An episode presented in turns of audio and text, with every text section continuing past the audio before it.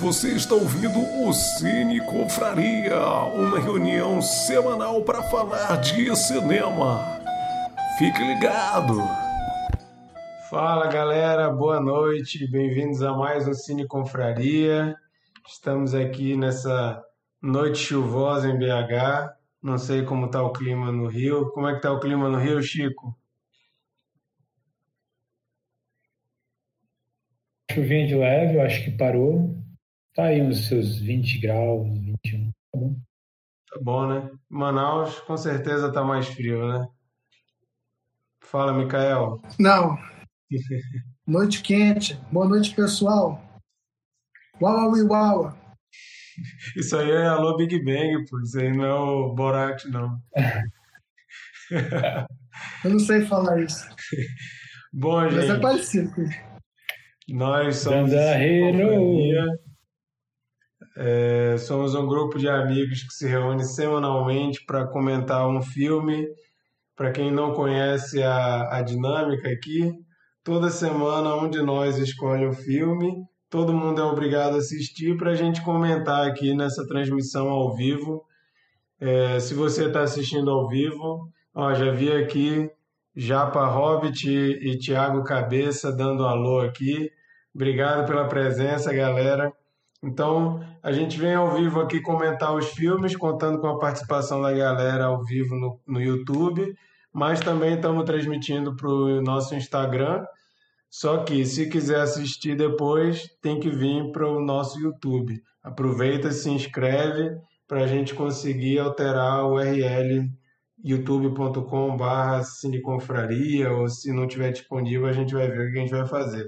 Mas para isso a gente precisa que vocês se inscrevam no canal. Você tem acesso a um monte de conta. A mãe de vocês está logada no computador. Curte com a conta da sua mãe também, do seu pai, não tem problema.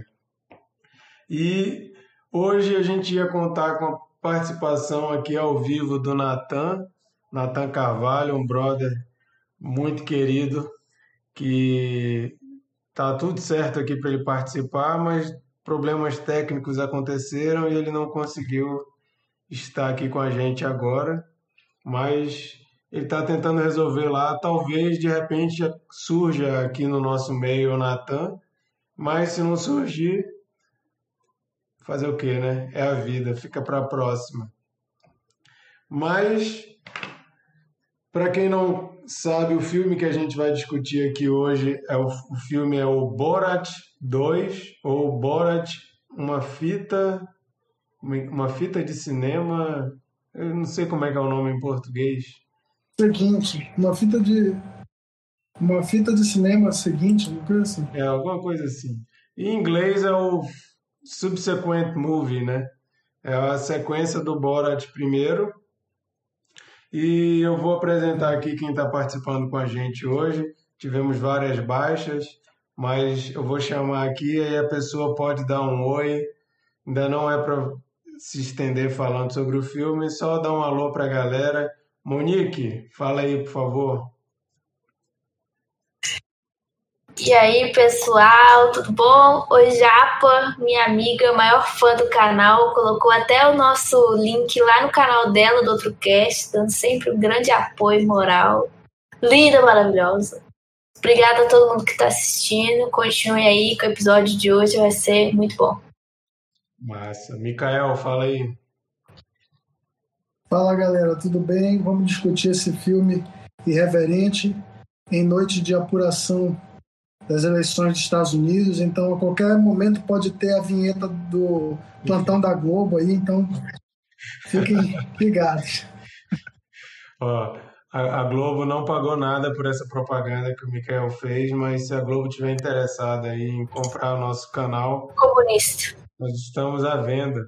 Chico, Chico, o, o cara que está no Rio de Janeiro, fala aí, Chico. Aí no Rio de Janeiro, quem vai ganhar vai ser o Trump ou o, o Biden, Biden, sei lá. Aqui é o, aqui é o Biden, o Biden. Boa noite, pessoal. Eu queria mandar um beijo especial para minha esposa, que eu acabei de escutar, que ela está acompanhando a live ao vivo, a Larissa.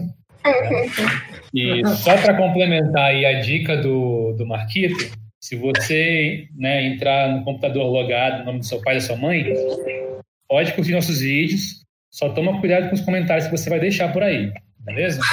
Isso aí. Massa. Pois é, gente, a gente vai comentar hoje o filme do Borat. Toda semana um de nós escolhe o filme e quem escolheu o filme tem o direito de trazer um convidado para a sessão aqui e tem o, o dever de ser o último a expressar sua opinião sobre o filme. Mas como eu estou mediando aqui, pode ser que eu fale alguma coisa mais para trazer a discussão, não necessariamente falando o que eu achei do filme. Se você me segue no Letterboxd, você provavelmente já viu a nota que eu dei lá. Mas, enquanto isso, é...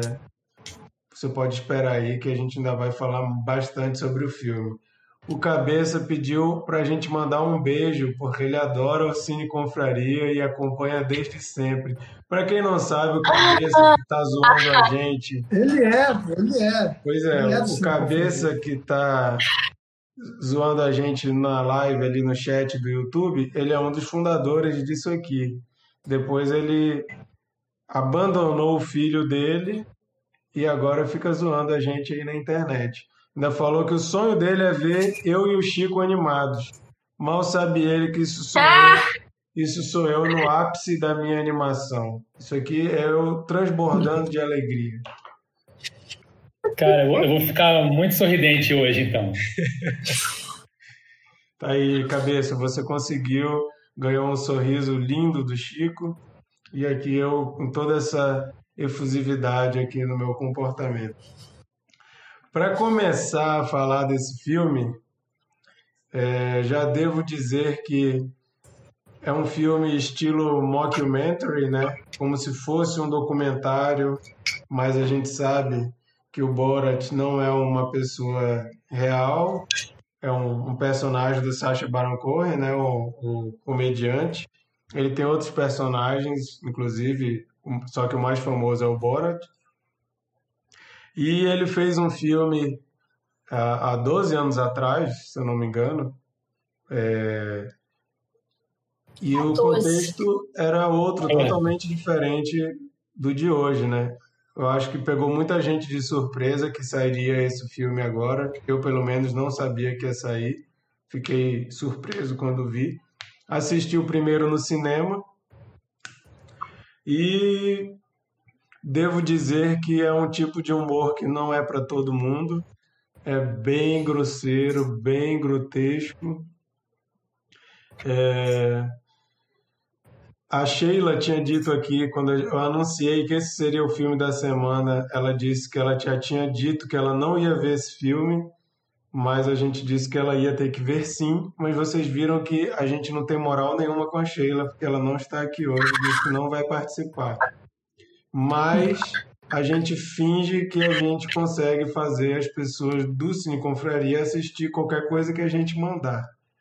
Mas é isso aí. Sheila, você está devendo o embate com a Japa sobre Piratas do Caribe e os seus comentários sobre o Borat 2.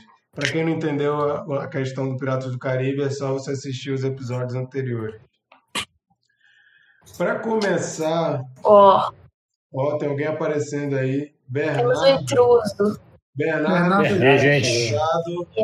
Bernardo, Bem-vindo, aproveite Bernardo. que você chegou atrasado e se apresente aí para a galera. Já sendo pego de surpresa, assim? Não é, não é, não é ainda para tu falar o que tu achou do filme, só diz pra galera que Ah, sim. é. É, eu sou o Bernardo, gente. Tudo bem? Sim- simplesmente Bernardo.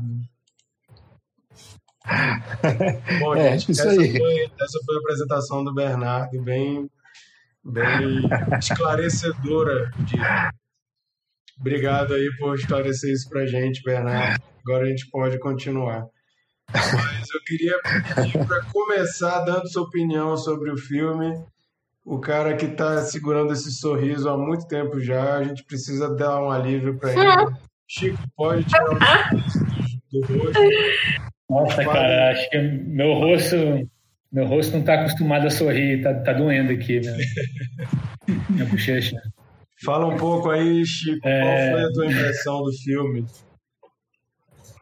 Eu gostei bastante do filme, assim. É, é lógico, é, eu assisti né, o, o, primeiro filme há 14 anos atrás, cinema até, e eu acho que por causa disso, esse, esse, segundo filme ele perde um pouco de impacto nesse sentido. E quando eu assisti o primeiro filme foi um grande impacto, esse humor bem, né, meio humor negro, meio bem sarcástico e tal. Então, por esse filme ser uma continuação, acho que ele perde um pouquinho desse brilho da originalidade do primeiro filme. Mas esse filme é muito mais relevante que o primeiro, né? Porque ele trata de muitos temas atuais, né, políticos que acontecem, que estão acontecendo, né? Inclusive hoje está rolando aí a eleição, né? Como já foi mencionado nos Estados Unidos. E o que é mais legal é que tem um perfil do, do, do Borat, né, no Instagram, que ele ainda está soltando os vídeos a respeito né, do filme, ele se justificando e tal. É muito engraçado, assim, é muito, muito irônico. Quem puder, procure aí, que é muito legal, vale a pena. Só que talvez pegue alguns spoilers do filme, mas nada demais. Então. Aliás, esse é o tipo de filme que acho que não tem problema você pegar um spoiler. Né? Acho que, sei, acho que não, não tem problema. É, então, eu gostei bastante do filme. O que eu acho mais legal do que eu li a respeito do filme, né? É como ele conseguiu enganar as pessoas para poder fazer o que ele fez no filme, né? Sim. No caso da, da, da invasão lá, ele vestido de Trump, é, a babá que ele, que ele contrata para cuidar da filha dele, é, dele cantar naquele comício lá e tal. É, o, o próprio que é o ex, aquele político lá também que vai para o quarto com a, com a, filha dele e tal. É, é, muito legal, assim, é engraçado, né? o vergonha alheia também da, das pessoas ao redor. Mas ah, essa é a intenção do filme, né? É, é mostrar o quão ridículo é a situação, né? Para ver se de repente as pessoas acordam. Né? A cena também na sinagoga é, é muito boa eu ri muito quando ele apareceu vestido daquele jeito. Totalmente nonsense, assim, né? Eu, eu, até li depois que, que a, a, uma das velhinhas né, que participa faleceu, né? Faleceu de, próximo, assim, ao lançamento do filme. Até dedicam o filme a ela e tal. E, assim, outra sacada do filme foi ele ter sido lançado em streaming, né? Acho que isso foi principalmente por causa da pandemia, né? Se não fosse a pandemia, acho que ele iria para os cinemas, né? Mas como eu acho que esse filme tem tanta mensagem política, né? Então foi um tiro de mestre, assim, ser lançado em streaming mesmo e né, próximo das eleições dos Estados Unidos para ver se de repente as pessoas se ligam aí, né? No, no que está acontecendo aí nessa, nessa era do absurdo que a gente está e é isso. Eu já tinha gostado bastante do primeiro, desse segundo eu gostei também. Né? Esse é mais relevante, mas o primeiro foi, digamos, um pouco mais impactante em termos de filme de humor para mim. Legal. É, a galera comentando aqui a cena do, do advogado do Trump lá, o Rudy Giuliani, né? Uma cena que Giuliani. o Lucas, Lucas comentou que é uma cena uma cena muito tensa e perturbadora. Eu acho que isso, tensão e perturbação, é algo que está bem presente nesse uhum. filme em vários momentos, né? É claro que cada um vai ter o um momento em que se sentiu mais incomodado, mas você não vai ver um filme do Borat sem ser perturbado de alguma forma, né? Eu queria jogar para Monique agora. Ô, ô Chico, o que foi? Não, eu só ia comentar também aquele absurdo da, daquelas cenas que ele tá com aqueles dois americanos, né? Ele uhum. fala aquelas teorias da conspiração. Eles são canon. É. É. Tipo, e o pior é que tu vê muito isso aqui no Brasil, as pessoas também acreditando nessas teorias de conspiração. E, nossa. Enfim, eu espero que as pessoas vejam quão ridículo é isso e, né, e enfim, mudem. Seria bom. É, eu queria passar para a Monique. Para quem não sabe, a Monique morou nos Estados Unidos, tem muitos conhecidos lá. É, então, ela sempre acompanha muito de perto tudo que está acontecendo lá, né? Eu queria, se for possível, Monique, tu tentar pensar o que que era a América do Norte zoada pelo Borat no primeiro filme e o que que ela é hoje, né? O que que mudou para o Borat pensar assim, tá na hora de fazer um filme novo, né? Nossa, bom, há 14 anos atrás, foi o que? 2008, né? 2006. 2006. Eu tava lá nos Estados Unidos ainda, então. Que eu voltei pra cá no meio de 2007. E em 2006 tinha muita coisa acontecendo também, é, politicamente falando, mas eu acho que era mais uma situação da estupidez do povo americano puro do que uma coisa política que o Boris queria fazer, né? E eu não tenho certeza sobre o que eu vou falar, se eu estiver errado, vocês me corrijam, mas o que eu acho mais fascinante é que o Sasha é americano, ou pelo menos é um cidadão americano hoje, né? E aí as pessoas adoram. É, isso, adoram ridicularizar como se ele fosse, sei lá, do Oriente Médio mesmo, ou de algum lugar assim. Só que na real, ele é muito mais próximo Tem muita diferença. Desculpa, gente. Eu tô dividindo escritora. Mas eu acho que no primeiro filme era essa coisa muito mais de burrice do povo americano do que uma coisa política. E o que mudou hoje foi que tudo que ele falava no primeiro filme, dessa coisa da burrice do povo conservador, ela acabou tomando uma proporção muito nacional. Antigamente, quando eu morava lá, pelo menos, é, na escolinha, assim, você tinha desde pequeno o ensino sobre republicano e democrata. Então a gente já sabia até o símbolo, né, de quem era o quê, que cor representava o quê, em uma idade muito nova.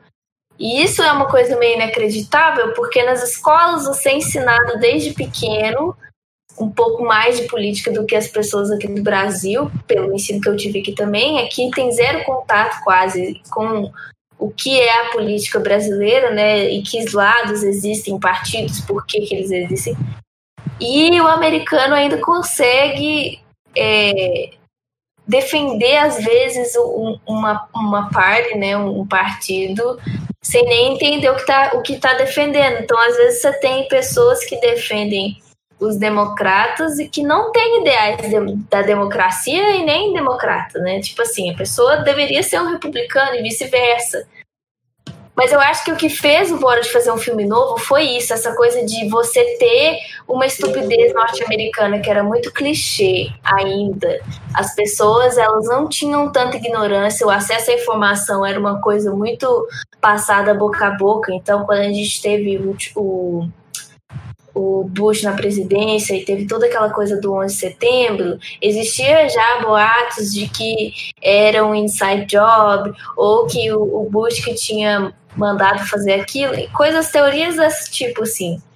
E isso era passado muito, tipo, de uma pessoa para outra. Você não tinha internet. Não era uma coisa tão grande assim, a estupidez norte-americana no sentido de teoria de conspiração e votar sem saber.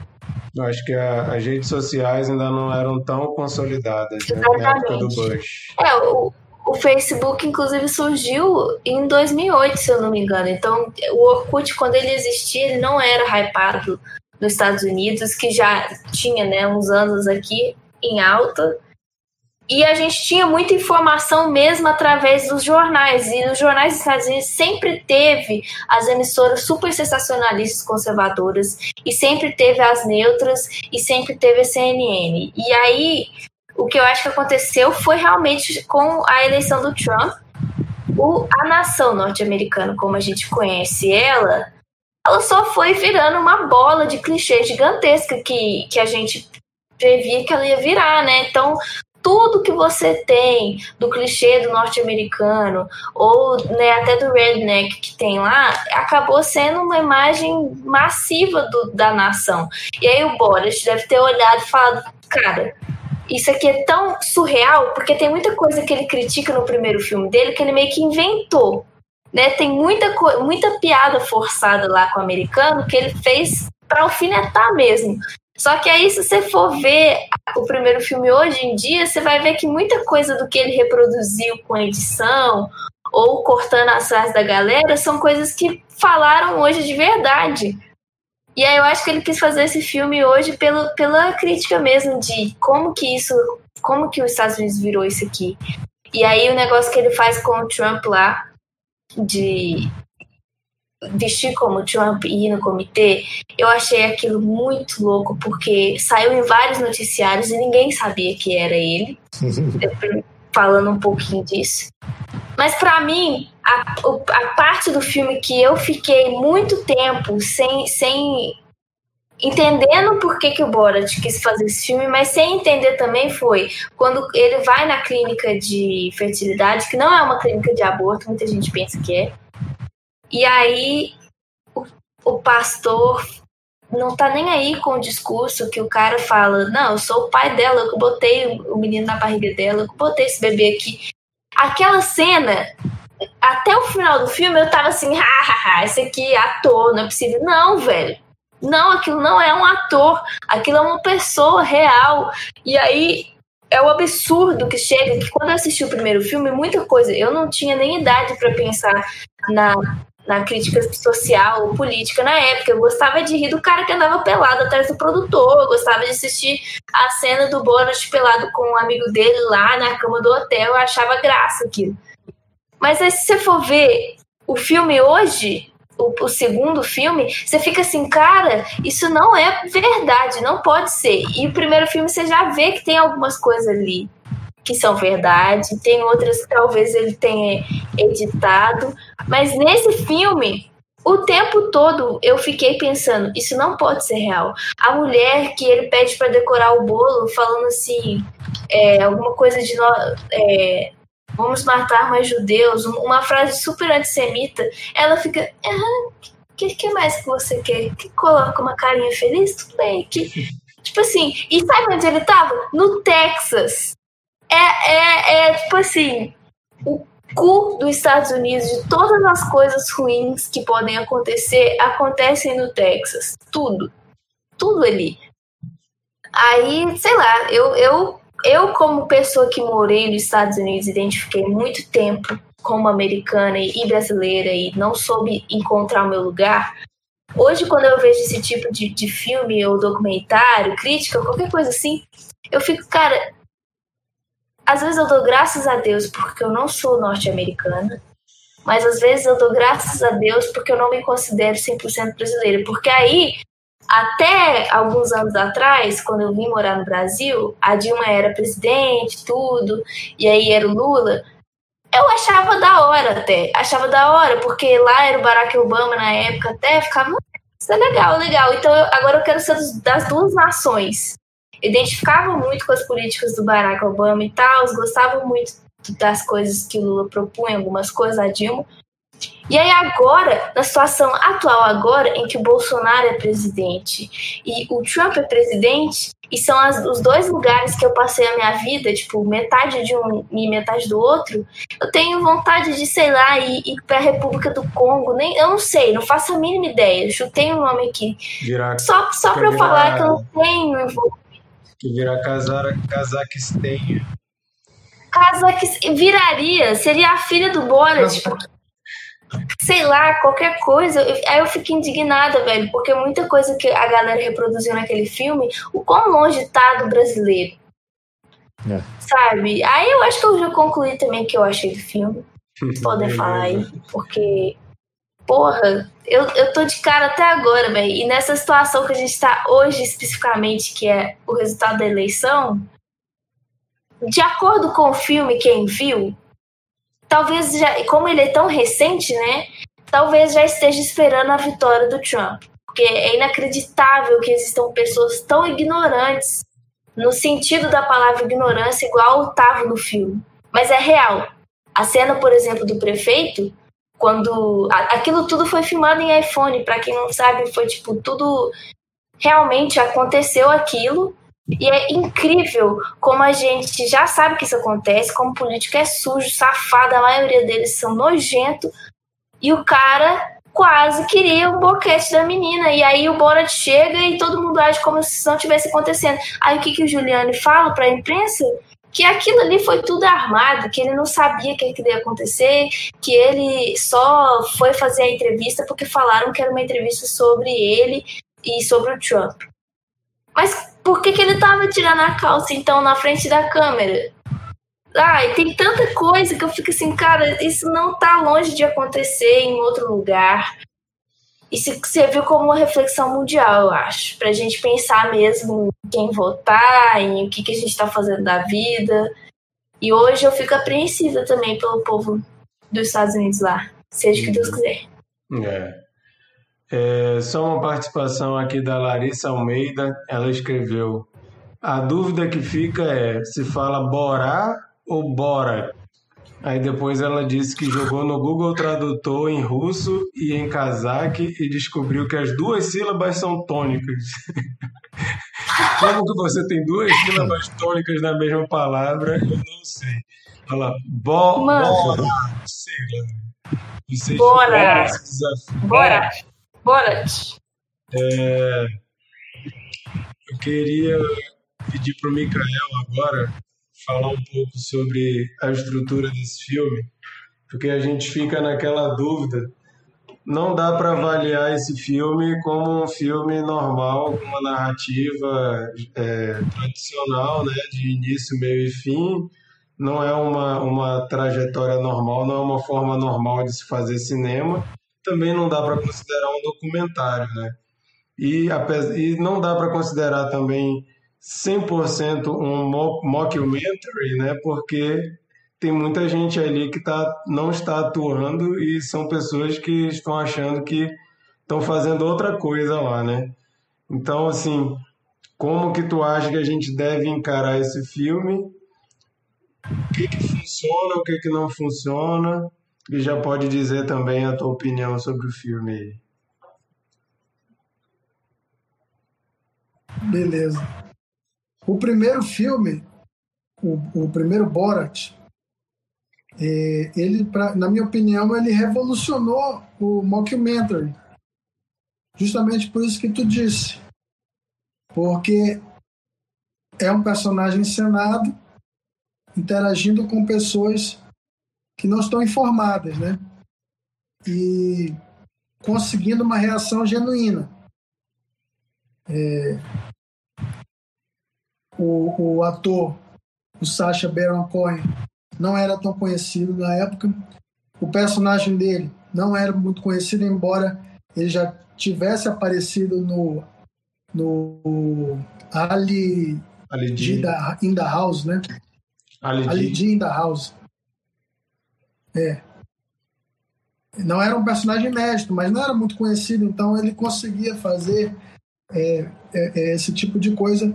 E eu, eu considero que é o, o mockumentary é, é, é, mas é, é uma revolução, porque é, ele cruza essa linha do encenado e do improvisado, né? No, no filme de agora, ele já não, não tem condições de fazer isso, né? Ele, ele mesmo coloca no filme é, que ele é reconhecido na rua, né? Muitas ocasiões. E é, falando um pouco da questão é, é, política, que a, que a Monique já abordou bem, parece que a gente estava precisando desse filme, né? 2020 era um ano que estava que, que é, é, por conta de, desse momento que ele, ele mostra que não é só nos Estados Unidos, né? é, é todo em todo o nosso no nosso planeta está é, entrando numa onda é, neofascista, é, protofascista, sei lá. Inclusive nosso presidente é, aparece no filme, né, no iníciozinho ali, motivo de grande orgulho, né? Só que não. e aí, então, voltando agora nesse parêntese para falar é, é, do que da, da estrutura, é, eles tinham um desafio, então, a, a, a, a encarar, né? Como fazer esse filme. E os sete roteiristas, por incrível que pareça, são sete, eles tiveram boas ideias, né? E a primeira é, é, são os disfarces, que o, que o, o Chico já falou. Porque isso dá oportunidade para o Sacha Baron Cohen mostrar ainda mais talento, que ele está interpretando um personagem que está interpretando outro. E fica muito legal, assim, todos os tipos que ele compõe, você consegue ver o Borá é, é, ali é, é na, na, nas entrelinhas, embora ele esteja fazendo outro tipo. É, é, eu acho, achei formidável essa, esse tipo de caracterização que ele conseguiu. E tem a, a, filha dele, a atriz Maria Bakalova, uma atriz búlgara, que é acrescentada no filme e que, para mim, ela é a melhor coisa do filme. Ela simplesmente ela consegue competir ali de igual para igual com, com Sacha Baron Cohen. É, na tosquice, na escatologia, e, e dá um, um, um segundo tema para o filme, né? Porque ela vai aprendendo o que é ser mulher, né? É, e, e, o feminismo, o lugar da mulher no mundo, ela vai aprendendo isso. Então, é, por mais que tenha esse, essa estrutura é, um pouco semelhante do primeiro filme, com adaptações, esse filme tem arcos narrativos, arcos dramáticos. Né? Tanto o, o Borá ele vai começando a gostar da filha e, e, e, e vai se redimindo perante a filha, quanto a, a menina vai se descobrindo é, é, como, como titular de direitos, né? Mas não, não, não vamos esquecer. Não vamos esquecer do arco dramático do primeiro filme, quando o Borat descobre que a Pamela Anderson não é virgem, né? Um momento muito triste. Essa parte é, é muito boa. Ai, e, e, o, e, inclusive, falando da, da atriz, Maria Bakalova, eu, eu olhei as projeções do Oscar da Variety e ela, é, é, ela foi posicionada como frontrunner na categoria de atriz coadjuvante. E aí eu de primeira assim eu fiquei é, é, perplexo, né? Mas como? Mas depois de ver o filme, eu realmente não, não acho não acho devaneio não da revista. Eu acho que, que faz sentido. Ela, ela é muito boa, é que a gente é, tende a subestimar as performances cômicas, né? Eu acho que não seria nenhum absurdo ela ser indicada, ainda mais no ano como 2020, que a concorrência, né, ainda está. É, eu não sei como vai ser, mas o número de filmes está bem reduzido. Micael, você falou só da parte de atuação do, do Sasha também. O que eu achei incrível depois que eu fui pesquisar sobre as cenas, de tão incrível que eu fiquei de, de não acreditar, é que quando ele fica com aqueles, aqueles dois rapazes, ele teve que ficar realmente três dias em personagem, 24 uhum. horas. Aí você pensa como que isso, tipo assim, o cara não é só um comediante, isso realmente faz parte do trabalho do ator. A menina total também, a uhum. Maria, porque ela convenceu a babá que foi contratada sem saber de nada que aquilo era tudo real, né, cara? Muito, muito incrível isso. A gente, a gente paga o maior pau aí para Daniel Day-Lewis como o grande ator do método da atualidade, né? Que segue o método. Mas o Sasha, ele é a personificação do, do método. Se precisar decepar um braço, ele vai decepar, eu acho. Mas, assim, para fechar essa questão de roteiro, é, além de tudo, ele tem um, um, um plot twist que ele incorporou né, a pandemia. No, a gente está falando com spoiler, né? É, ele incorporou a pandemia no tema e eu achei genial, porque ele está falando de teorias da conspiração é, é, com, com aquele, é, aqueles caras lá é, é, e outros personagens, né? que, que ele, ele sempre está abordando. E aí diz, ah, vocês querem uma teoria de conspiração? Então eu vou dar uma para vocês, né? Os roteiristas, os sete roteiristas, eles tiveram que... Então, quem espalhou o coronavírus, na verdade, foi o próprio Borat, né? E foi... Tem uma participação especial no filme, né? O primeiro, o ator eu não vou dizer quem é o ator, para não, não, não, dar spoiler completo. Mas foi, foi muito bom, muito bom. Muito coronavírus.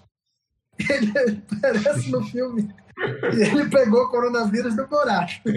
Então, para mim, foi para coroar, assim, como, como vocês falaram é, da relevância do filme, é, é, da genialidade do, do, do do momento em que ele, em que ele é lançado, mas ele também tem um plot twist, então ele, ele é o máximo, assim, é, é, ele conseguiu agradar é, em várias frentes, né?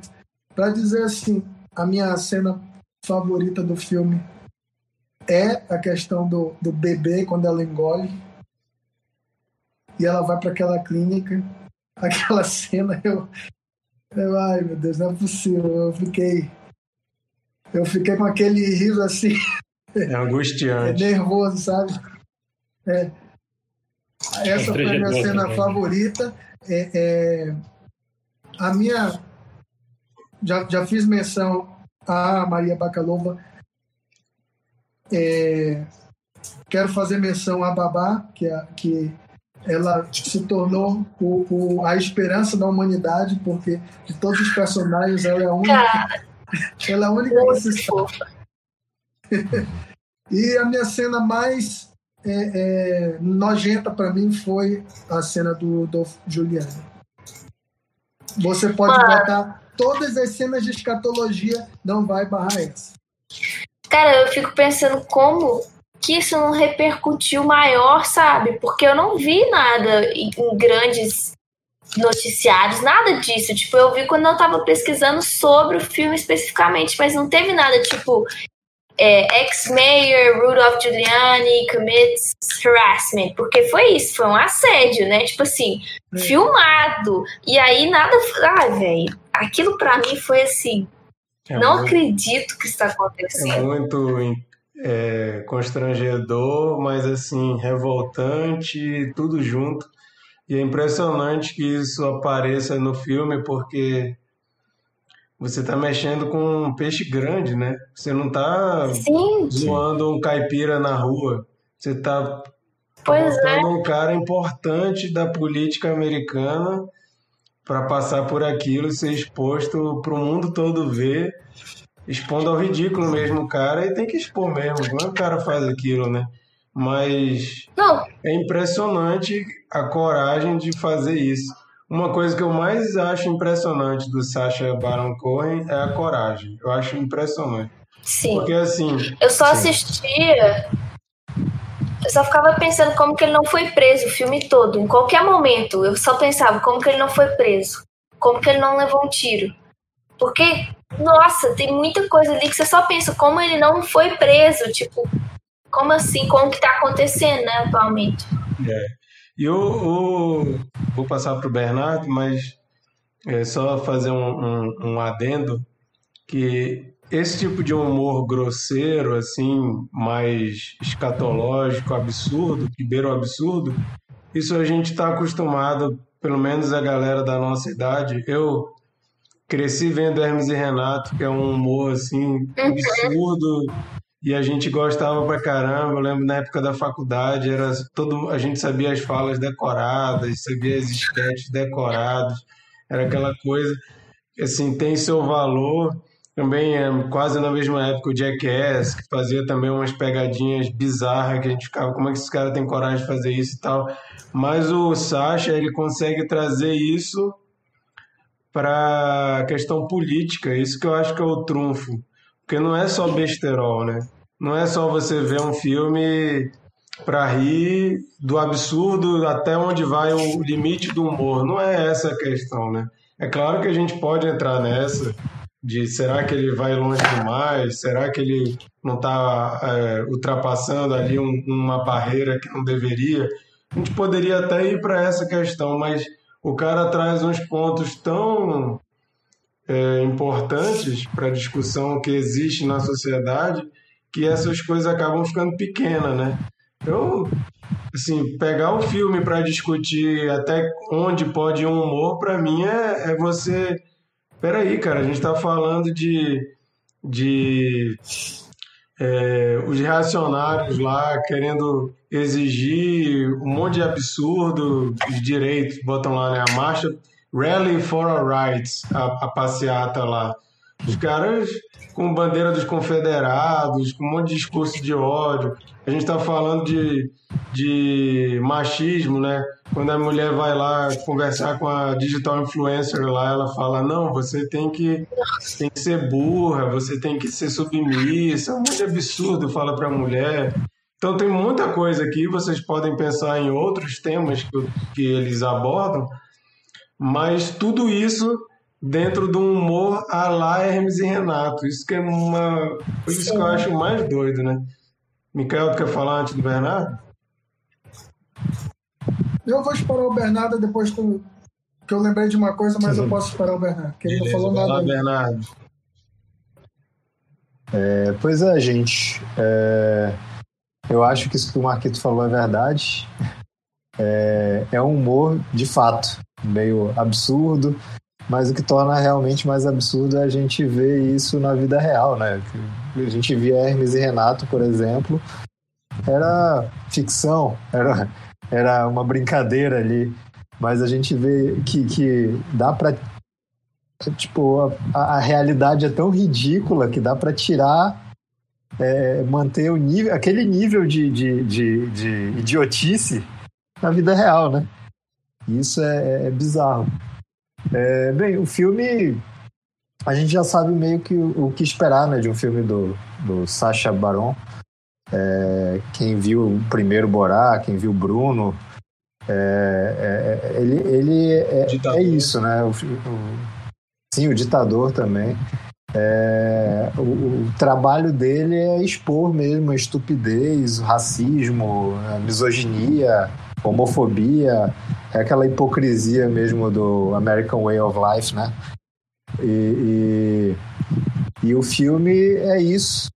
É como vocês falaram, acho que para esse contexto histórico aí que a gente tem passado, é um filme é, que veio muito bem a calhar.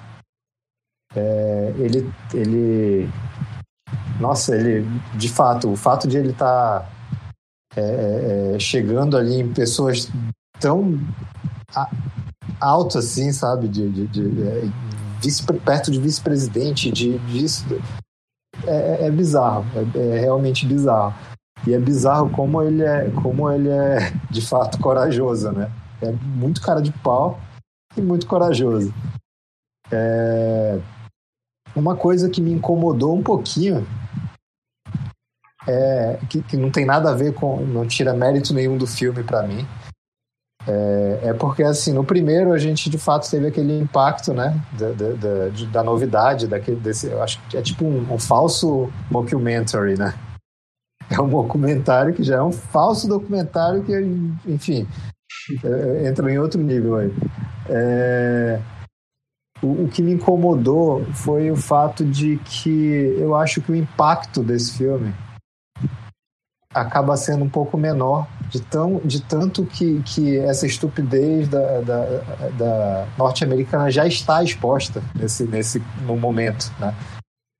Tipo, a gente é, é, é, vê ali a, aquela, aquela galera é, é white pride e, e galera com, com bandeira é, dos confederados, a galera enfim, isso já, já se tornou meio que comum, a gente já vê isso no noticiário hoje em dia. E para mim é, é, triste a gente ver como isso, como o filme acaba não impactando dessa forma, porque o ridículo já está exposto, né? Já está tão exposto assim. Não, não só exposto, é, isso foi. né, Bernardo? Não só exposto, como tido como normal para muita gente. Né? Sim, exatamente, exatamente. Isso é, isso é, é triste, né? E. Cara, eu, eu acho que é, que é isso. Ah, eu também fiquei. Eu ri muito, é, não querendo rir daquela cena do, do, do, do aborto lá. A famosa cena do aborto, tem, existe, existe essa, essa piada interna do, do Silicon Valley. É verdade. Dessa vez Você estava enterrada.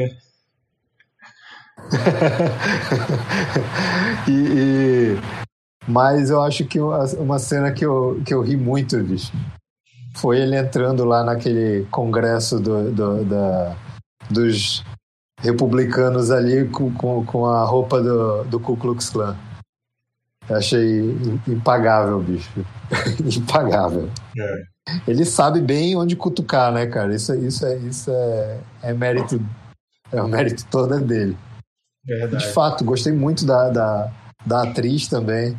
Achei muito legal o arco dramático e o plot twist é, é, é sensacional. É mais atual impossível. Cara, mas é um, é um humor. Muito, muito legal. É um humor tão escroto, mas tão escroto, que o que é para ser o momento da epifania dela, ela vai naquelas mulheres lá evangélicas falar de masturbação. Cara, essa cena pra mim ela é a melhor. Por quê? Porque ela entra lá, tipo, putaça, né? Que ela descobre que ela pode dirigir carro, que não sei o quê. Aí ela dá de cara com essas mulheres. E as mulheres acolhem ela e tudo. Aí ela vai no banheiro testar a historinha. Aí ela volta, queria contar uma coisa maravilhosa aconteceu aqui hoje. Aí dá zoom na cara das mulheres, você acha que ela vai ficar falar de Jesus ou alguma coisa. Vocês precisam pôr a mão nas suas pussies e não sei o que, vamos todo mundo tirar a calça. E aí as mulheres ficam tipo, alguém chama o Uber, não sei o que. Isso pra mim é, é, muito bom, porque é isso, ele vai com uma, um teor político, que assim, ele entrou, o filme entrou no meio de um negócio real, que a mulher tinha acabado de falar, que o homossexualismo que ela fala é a culpa do porquê que é, os conservadores perderam voto. Um negócio assim, tipo, mano. Não acredito, sabe, o que tá acontecendo. É, é, isso, que é, isso que é o mais doido da. Que existe, né? A, a, uma modulação, né? Quando você quer contar uma história, de você preparar para o ápice ali da emoção aí você descarrega tudo aquilo, né? Então você vai construindo a cama para aquele momento. Aí o cara vai e naquele momento ele joga uma dessa, o cara, o cara tá cagando para a estrutura narrativa ali do negócio. Ele tá nem aí se ele vai estragar tudo, se a galera não vai entrar no clima, ele quer avacalhar o negócio mesmo. Tu ia falar, Não, e aí logo depois, Logo depois ele enfia o, o, fato, tipo assim, assim que isso acontece, que ele já acabou com a estrutura, ele enfia aquele negócio do o holocausto não é real? Como assim? Aí outra coisa da chave da teoria da conspiração, né? Cara, a cena do, do negócio lá da sinagoga pra mim também, mano, tadinha das velhinhas. O que, que tu ia falar, Mikael? Bom, ainda bem que eu, que eu deixei o. Eu deixei que, eu optei por falar depois do Bernardo, porque ele, ele entrou no assunto que, que, eu, que eu queria falar, é, que em 2006 você tomava um susto, assim, como assim existem pessoas racistas que, que, que, que falam essas coisas assim é, diante da câmera, xenófobos, né?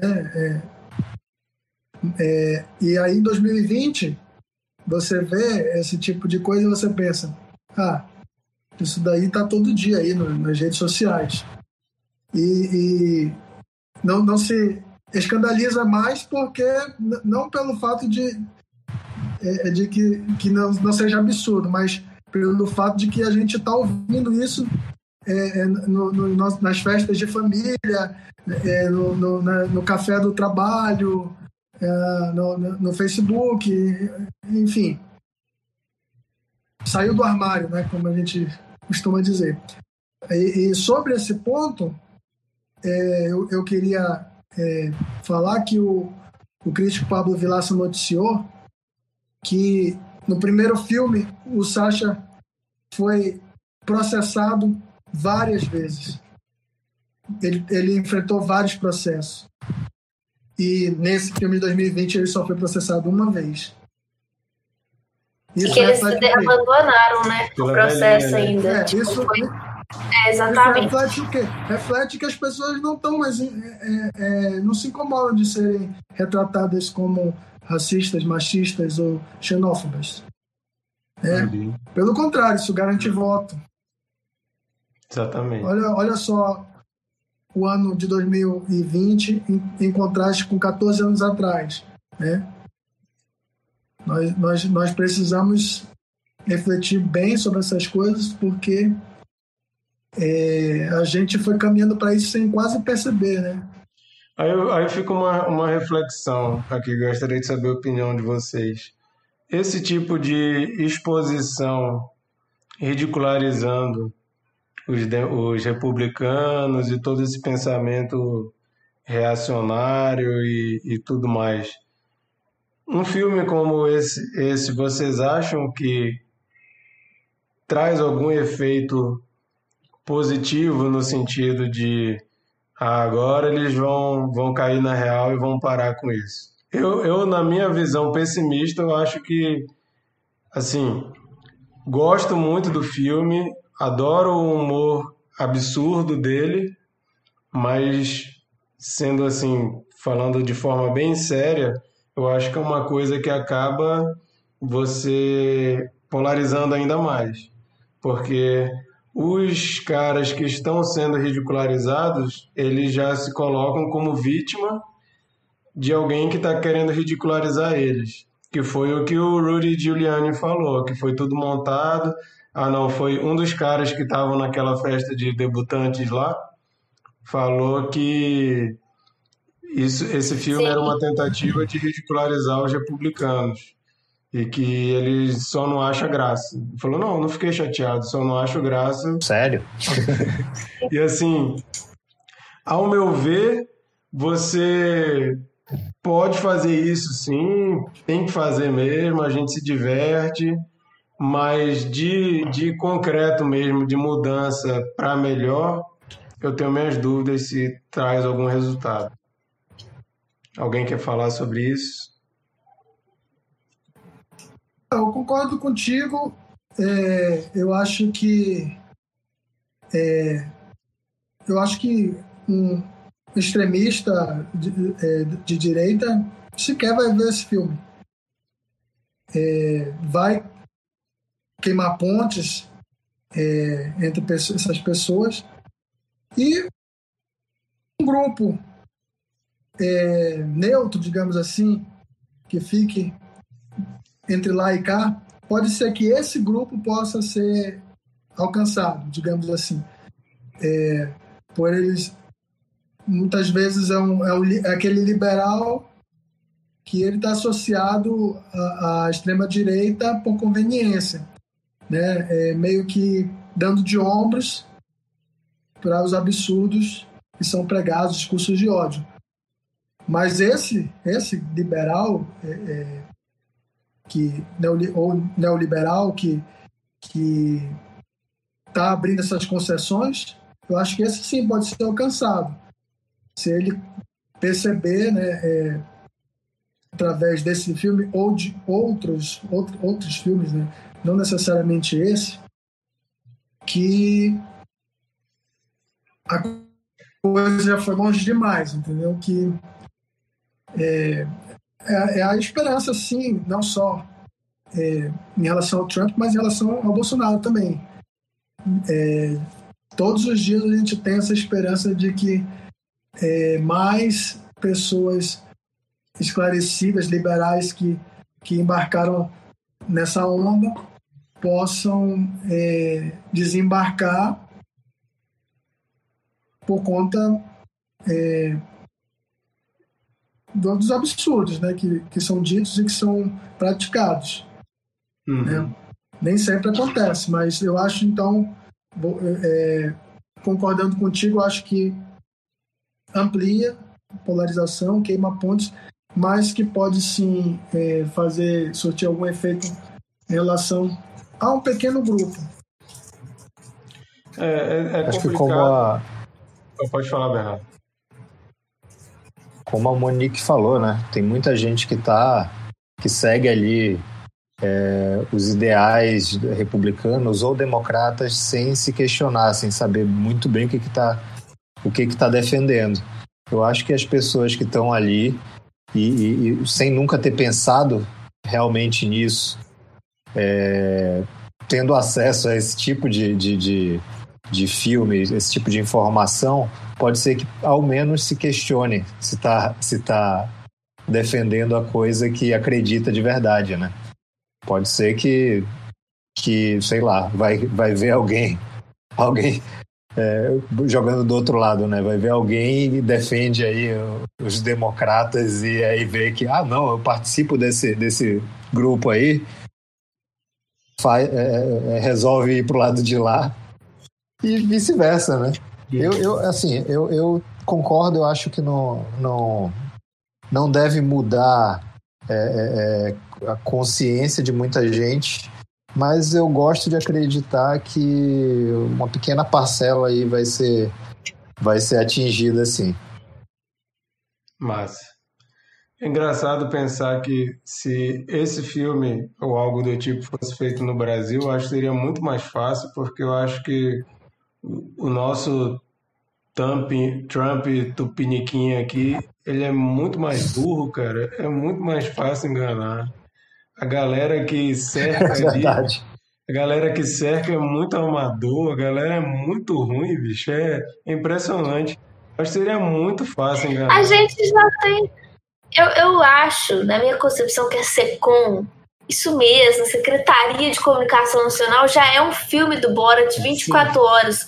Você entra naquele Twitter, no Facebook ou na rede social da Secom, você fica assim: não é possível que isso aqui é real.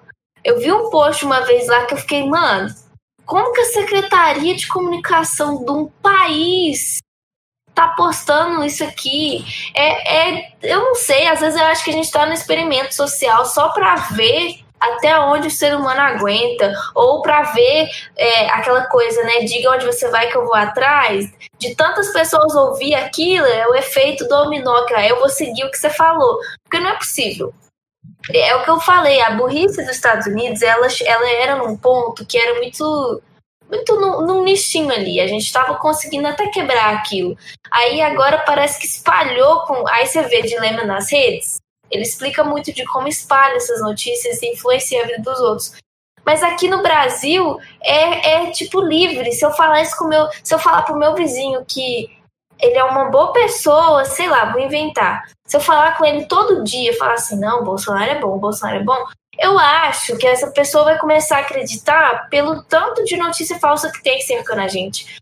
Porque o cara é presidente. Ele não é tipo um candidato, um deputado. Ele ainda é, infelizmente, um presidente. Que como que você vai convencer uma pessoa sem conhecimento que um presidente da República está errado? Como que você faz isso? E em 2006 ele era só um convidado do Super Pois é. Pois é, cara. Não, ele, ele era já um cara escroto do caralho que ficava falando mal do, da Léo Áquila quando ela ainda nem tinha feito a transição. Não, e aí, sabe o que, que me decepciona? É que a Léo, ela é uma trans, eu, eu admiro muito ela, a luta que ela faz com o povo LGBT, mas, por exemplo, o marido dela é amigaço do Bolsonaro, ela defende, e aí você pensa que assim, se até essas pessoas que têm noção do que acontece, tá numa posição social frágil, que sabe que tá a ponto de ser extinto por um cara desse, defende, como que você vai convencer uma população inteira que não tem conhecimento que o Brasil é precário demais? Tipo, os Estados Unidos é também, mas você tem muito mais acesso à internet, a, a, conhecimento real, se a pessoa quiser ver se aquilo é real, do que aqui. Aqui tem gente que não, nunca viu internet na vida ainda. Ele vai só na hora que o, o eleitoral chega, vai lá no meio e fala assim: Eu vou te prometer isso se você fizer isso. Como que você convence a população?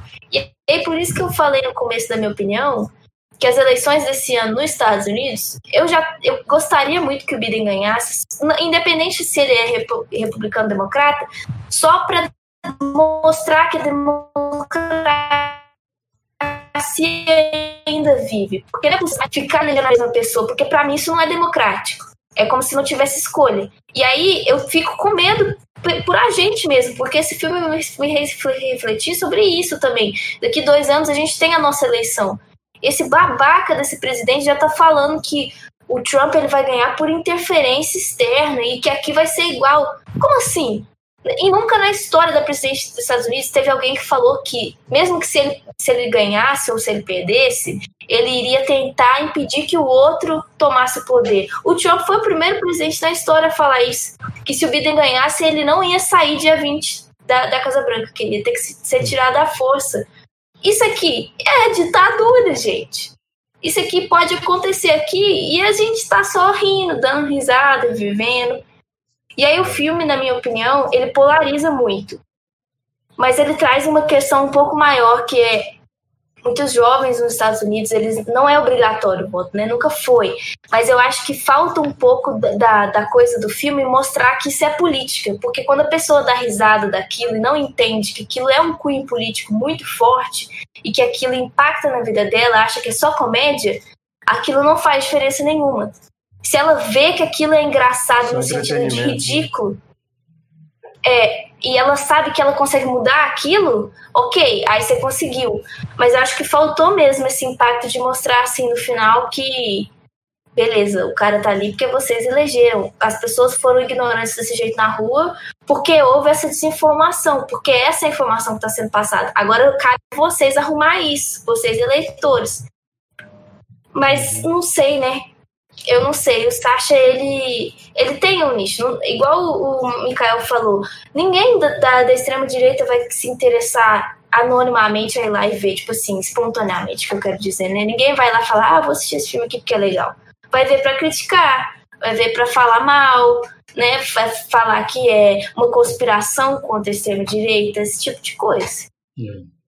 E lembrar que em 2006 se falassem que tanto Trump quanto Bolsonaro iam ser eleitos, todos nós iríamos, né? Iria ser, ah, até parece. E a gente chegou onde a gente chegou agora.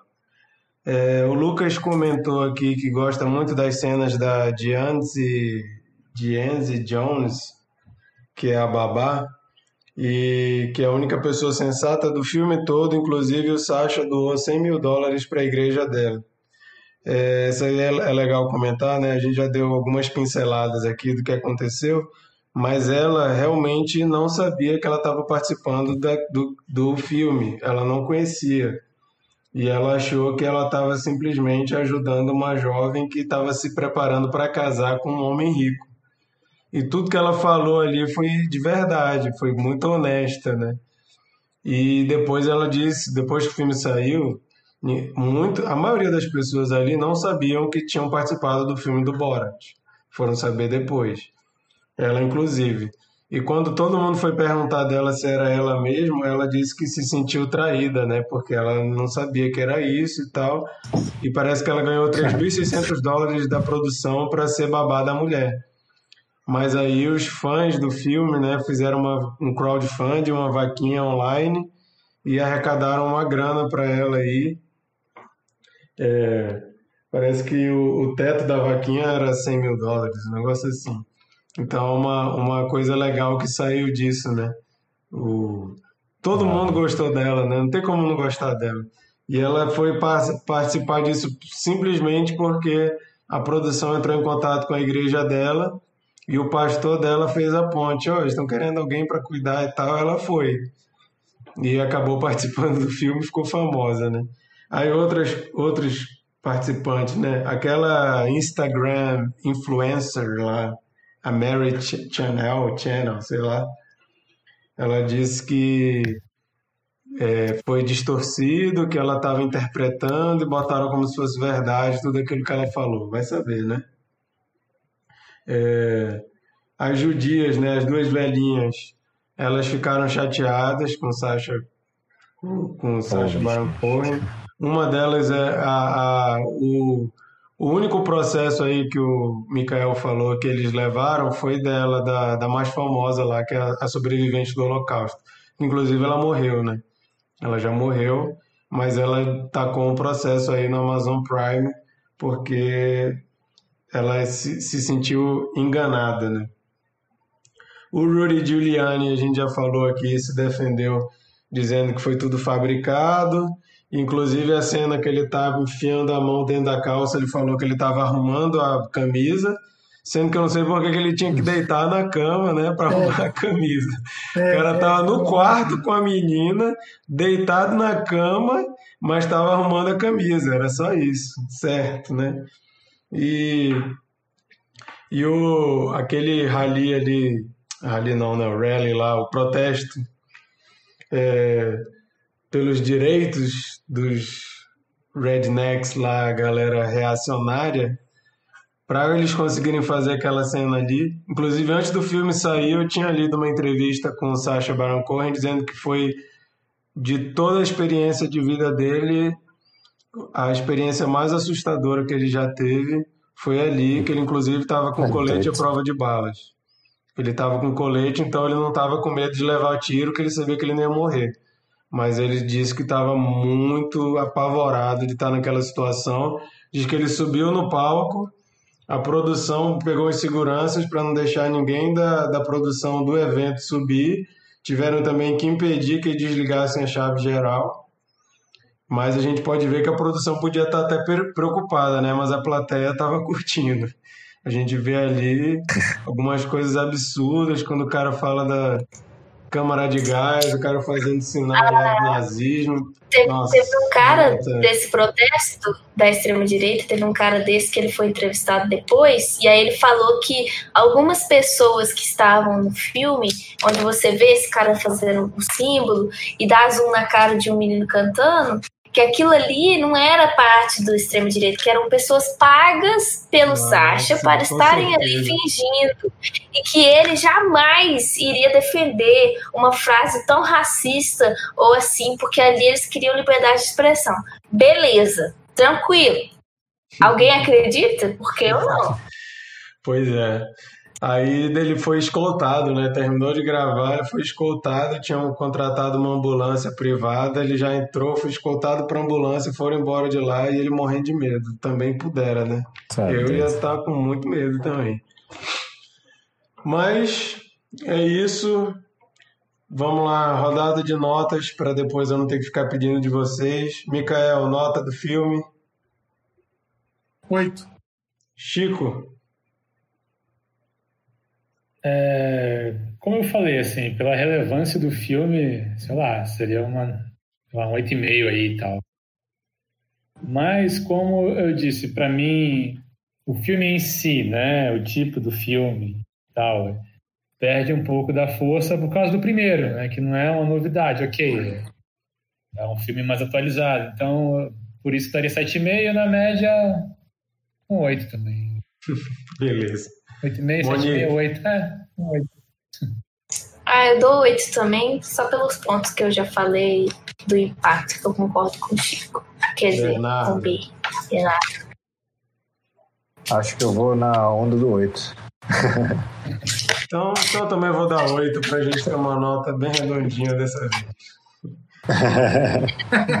é, passando para a próxima etapa aqui das dicas da semana, eu vou começar porque tem tudo a ver com o que a gente está falando. Eu assisti essa semana um documentário chamado Feels Good Man, que é, cara, achei fenomenal. É, é a história da criação do Pepe the Frog. Não sei se vocês, vocês com certeza já viram um cartunzinho que é um sapo que virou símbolo da extrema direita, muito usado no Fortran. Ele é usado em monte de coisa, ele está nos, nos, nas manifestações em favor do Trump, nas manifestações é, dos neonazistas lá nos Estados Unidos, ele está em tudo isso. Mas o documentário mostra que o cara que criou o Pepe, ele era um simplesmente um cartunista assim estilo da Mad, esses cartoons bem toscão assim, é, da vida normal assim do jovem, o cara desenhava, ele criou uma turminha, né, que era o The Boys Club, eu acho o nome. E ele criou esse personagem, o Pepe, e tem uma, uma, um, um, uma tirinha específica, não é uma página da revista dele, que tem uma cena do, do, do sapo mijando de, de calça riada até o pé. Aí o amigo dele olha assim, que, tipo, por que, que ele tá mijando assim? Aí ele vira e fala assim, feels good, man. E isso virou um meme do Fortin há muito tempo atrás. A galera começou a usar isso pra caramba. E ele, e ele e esse sapo foi saindo do controle do criador. Eu não vou contar muito mais aqui, porque é, eu acho que é legal ver o documentário sem muitos detalhes, mas ele mostra como que de um início tão inocente assim, o troço chegou a hoje em dia ele é listado como numa database lá de símbolos do discurso de ódio e o Pepe the Frog tá lá. E isso e o, o criador dele meio que já tentou de mil formas resgatar o, o personagem. Então assim, para mim que gosto muito de quadrinho, é muito legal ver como uma obra pode fugir do controle da mão da pessoa e ganhar um outro significado. Eu lembrei um pouco do Watchmen, que o o Alan Moore lá faz o Rorschach como sendo um cara extremamente fascista e depois ele vai ser endeusado justamente por ser fascista, algo que com certeza o Alan Moore não, não aprovaria.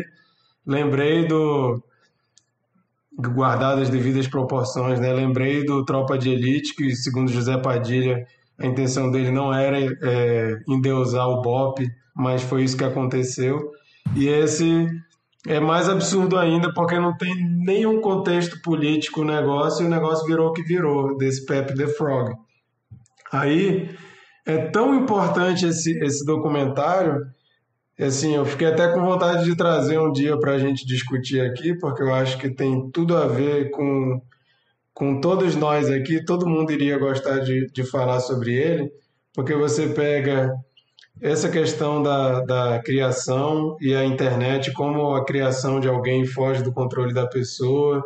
Você pega como o Fortin conseguiu fazer a extrema-direita virar o que ela é hoje, principalmente nos Estados Unidos. Você consegue ver como a direita trumpista conseguiu usar tudo isso em prol deles.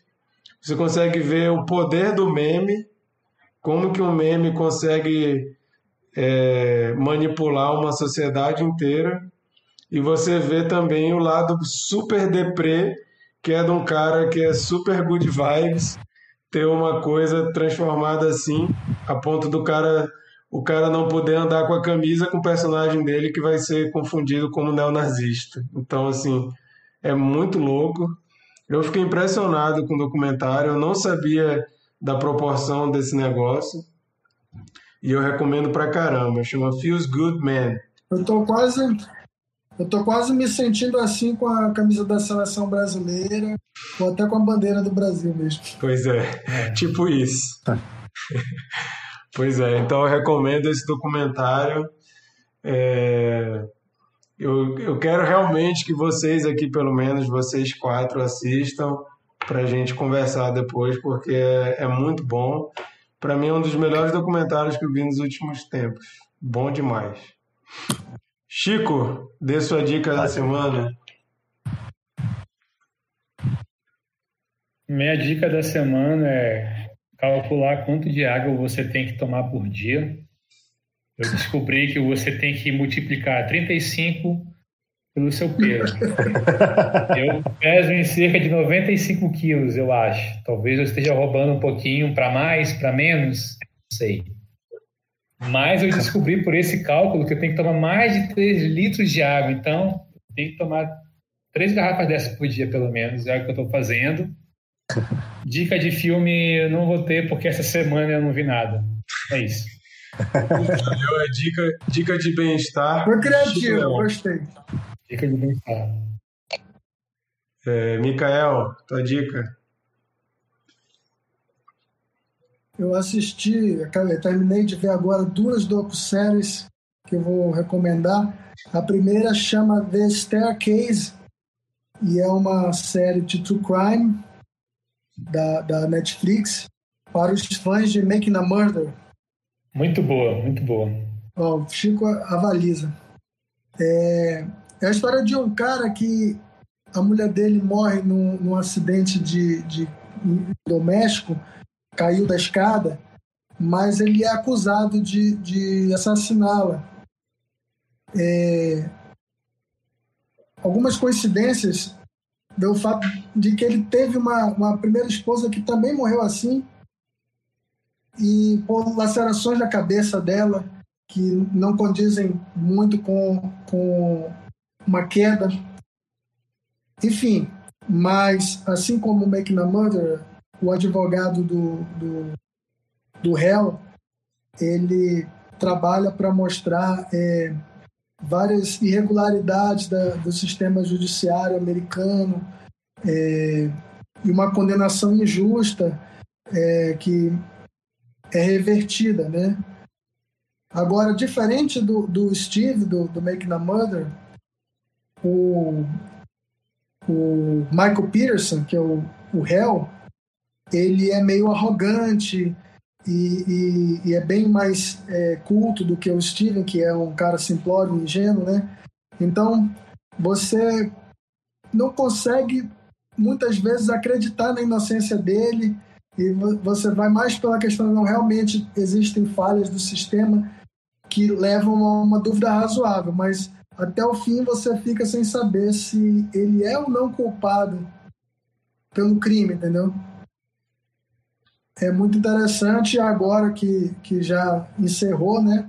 Ele, ele, ele teve vários episódios sendo lançados ao longo dos anos, não, não necessariamente temporadas, mas era dois episódios por ano, mais ou menos, é, é, é a cada três anos, atualizando, né? E agora a gente já tem a minissérie toda completa. Então, para quem gosta do, do, do, do, gênero True Crime, The, The Staircase é uma boa pedida. E o Harrison Ford está é, associado a um projeto é, de, de dramatizar essa história aí. Então, Legal. vale a pena. E o, o outro, o outro, a outra docu-série não tem nada a ver com essa. É uma, uma chamada Losers, também da Netflix, que ela é uma, uma série rápida de episódios de 30 minutos. E, e, a, e a premissa dela é o seguinte: é, é buscar a história de, de pessoas, é, é sempre tangenciando o esporte é, do, do, ponto de vista dos, dos perdedores. É, mas ela não está interessada é, por si só no aspecto esportivo. Ela está interessada em contar histórias de vida.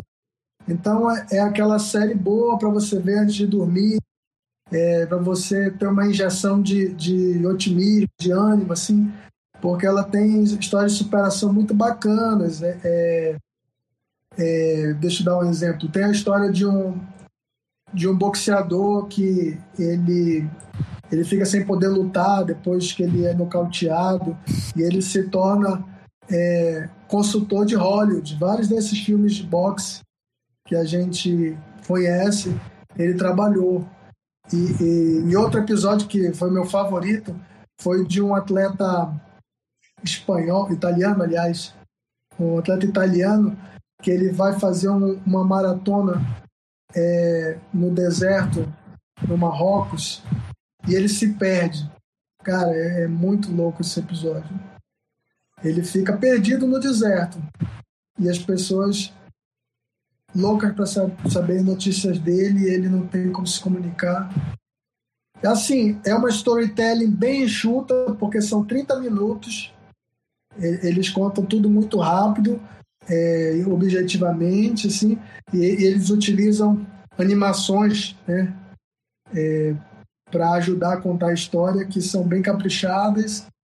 Então, entre uma ou outra, é, eu recomendo as duas, mas para você que quer uma coisa é, mais good vibes, para se sentir bem com, com as histórias de superação, eu indico Losers. Massa. Monique, sua dica?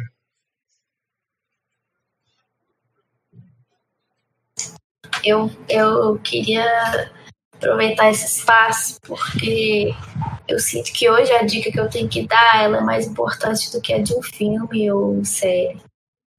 É, aconteceu uma situação hoje para quem está assistindo, não sei se vocês viram, não sei se alguém aqui também viu, sobre o caso da Mariana Ferrer, que é uma menina que ela foi estuprada em Florianópolis. E o caso dela foi julgado como estupro culposo.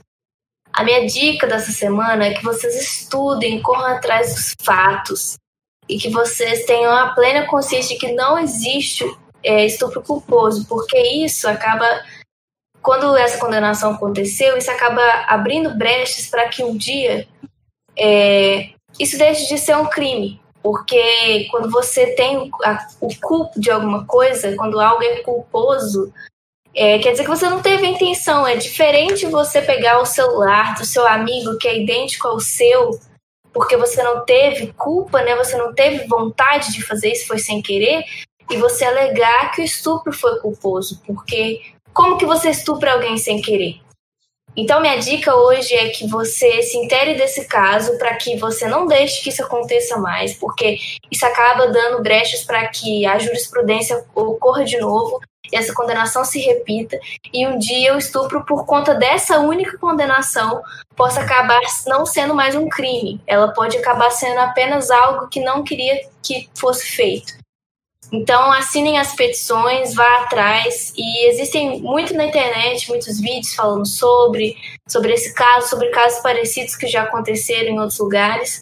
Mas pela primeira vez esse tipo de condenação aconteceu no país e eu acho que no mundo nunca se viu esse caso de estupro culposo, onde parece que a vítima teve a culpa, né? Então, gostaria de deixar essa dica para vocês refletirem sobre isso essa semana e ajudar aí nesse caso, espalhar essa informação.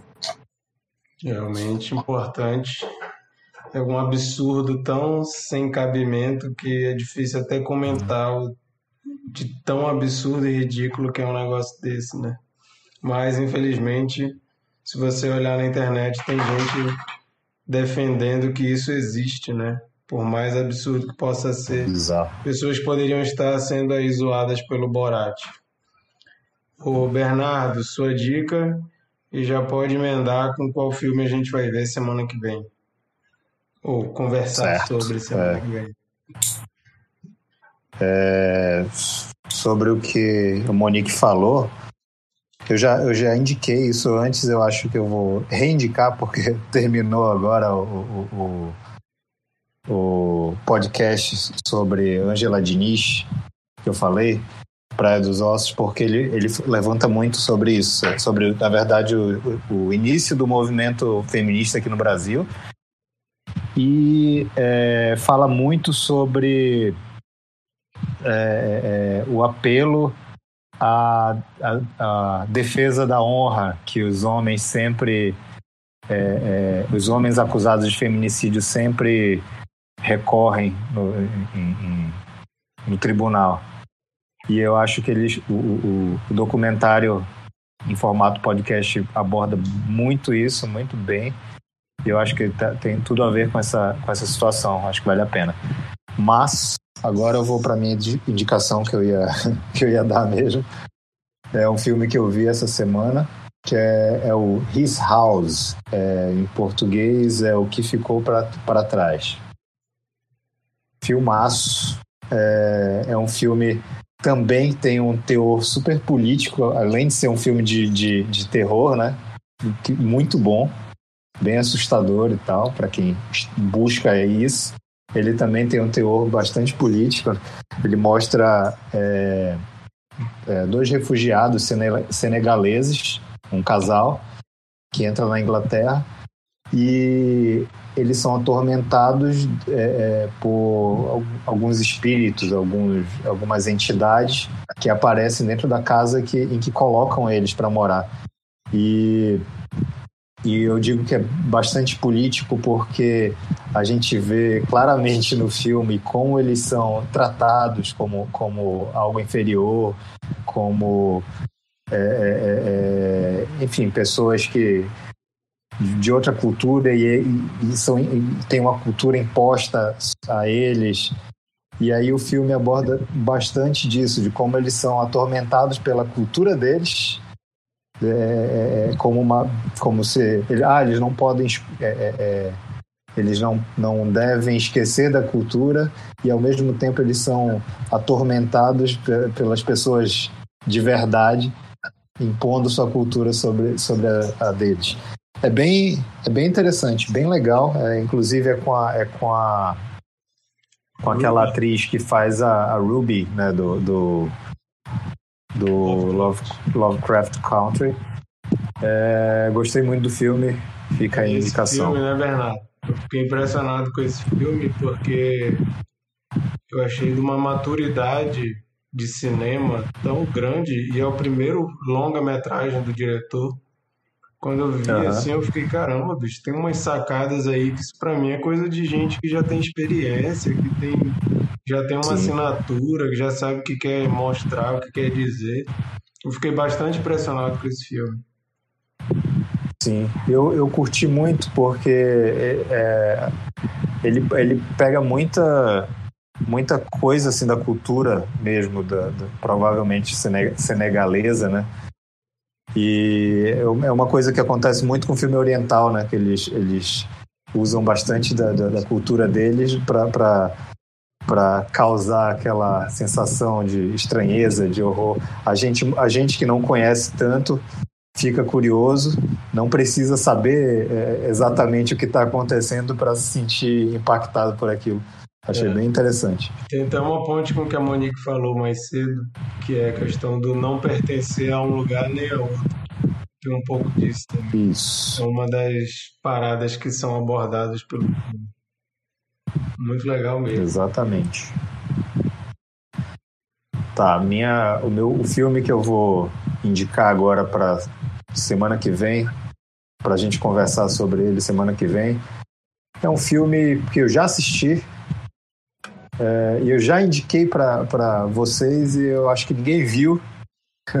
Mas como nós não estamos numa democracia, agora eu vou fazer vocês assistirem. Não, não pode dar uma de do filme é... e simplesmente não participar. não. O nome do filme é Culpa. É um filme de, é, dinamarquês. É, é sobre um, um cara que é um policial que ele está atendendo uma chamada ele ele está é, é, trabalhando em escritório, só atendendo uma chamada. Na verdade, ele está nessa posição porque ele foi ele fez alguma coisa errada que eu não vou é, é falar aqui, mas ele fez algo de errado. Isso fica claro desde o começo do filme e ele está cumprindo sei lá, ele, está, ele tá tendo que ficar dentro do, de, de, escritório, assim. E ele fica atendendo uma chamada só que essa chamada é, deixa ele perturbado. E aí ele começa a, a, a, tentar investigar aquilo só por telefone. E é bem louco porque é, é aquele tipo de filme que se passa totalmente dentro de uma sala e é só um personagem interagindo no telefone. É, me lembrou muito aquele filme do. do é, como é o, aquele que ele está dirigindo sempre com, com o. Sim, com, o Tom Hardy. Tom Hardy, isso. Qual é o nome daquele filme? É, esqueci, cara, também. Enfim, me lembrou muito esse filme que eu não lembro o nome.